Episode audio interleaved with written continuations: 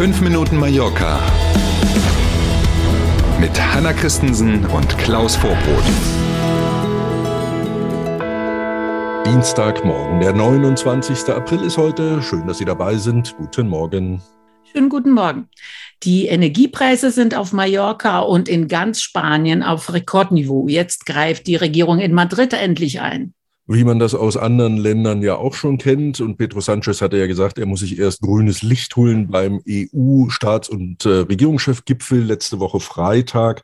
Das hat er wohl getan. Rund sechs Milliarden Euro umfasst das Hilfspaket, das die Zentralregierung heute offiziell beschließen will. Weitere zehn Milliarden kommen an Krediten über die spanische Förderbank dazu.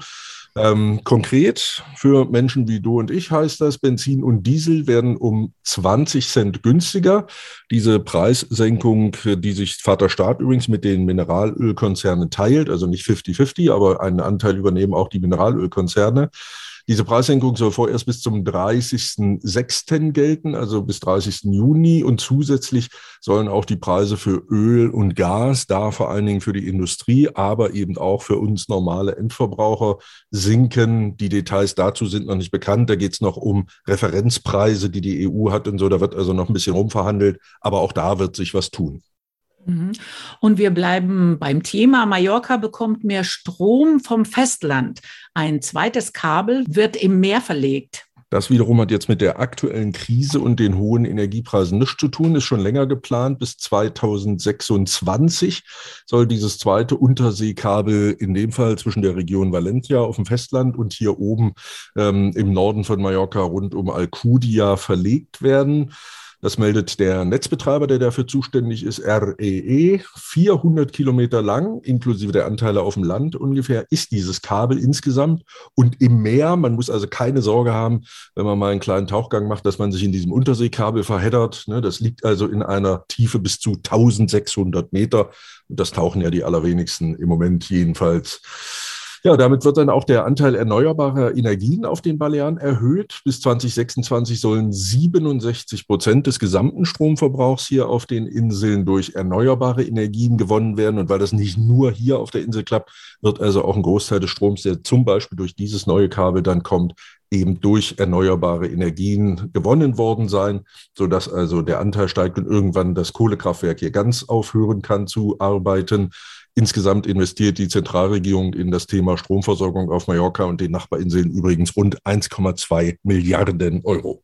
Wahnsinn, wenn man hm. sich mhm. vorstellt, was die Insularität dann bedeutet ja. letzten Endes, ne? dass genau. alles über Wasser hier, hier transportiert werden muss. Energie, Oder, Wasser, genau. alles. Oder oder eben Unterwasser in dem Fall. Genau. Und alles unter. Ja, der Strom geht unten durch. Land unter. Genau, richtig. genau. Und ganz anderes Thema, Massage und Whirlpool, jetzt auch für Babys. In Palma eröffnet ein Spa für die ganz Kleinen. Süße Nachricht.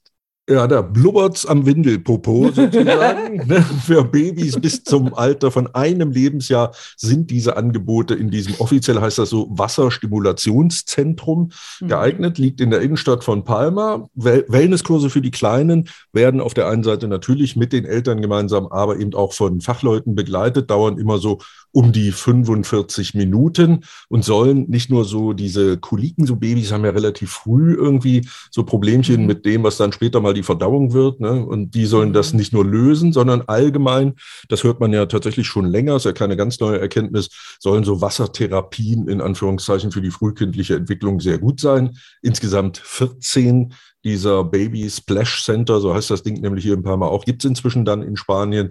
Und ja, da kann man jetzt den kleinen Windel José oder die kleine Windel Carla ab sofort dann anmelden und hinbringen. Wir sind beim Wetter. Heute wechseln sich Sonne und Wolken ab. Hier und da kann es auch mal einen Schauer geben. Die Temperaturen liegen immerhin wieder bei 20 Grad. Nicht schlecht. Das ist schon mal ganz in Ordnung, denke ich auch. Mit dem Rest müssen wir ja noch umgehen, haben wir gestern schon von gesprochen, kriegen wir hin. Wir wünschen einen schönen Dienstag, freuen uns auf morgen früh. Bis dahin. Schönen Start in den Tag, bis morgen um sieben. Tschüss.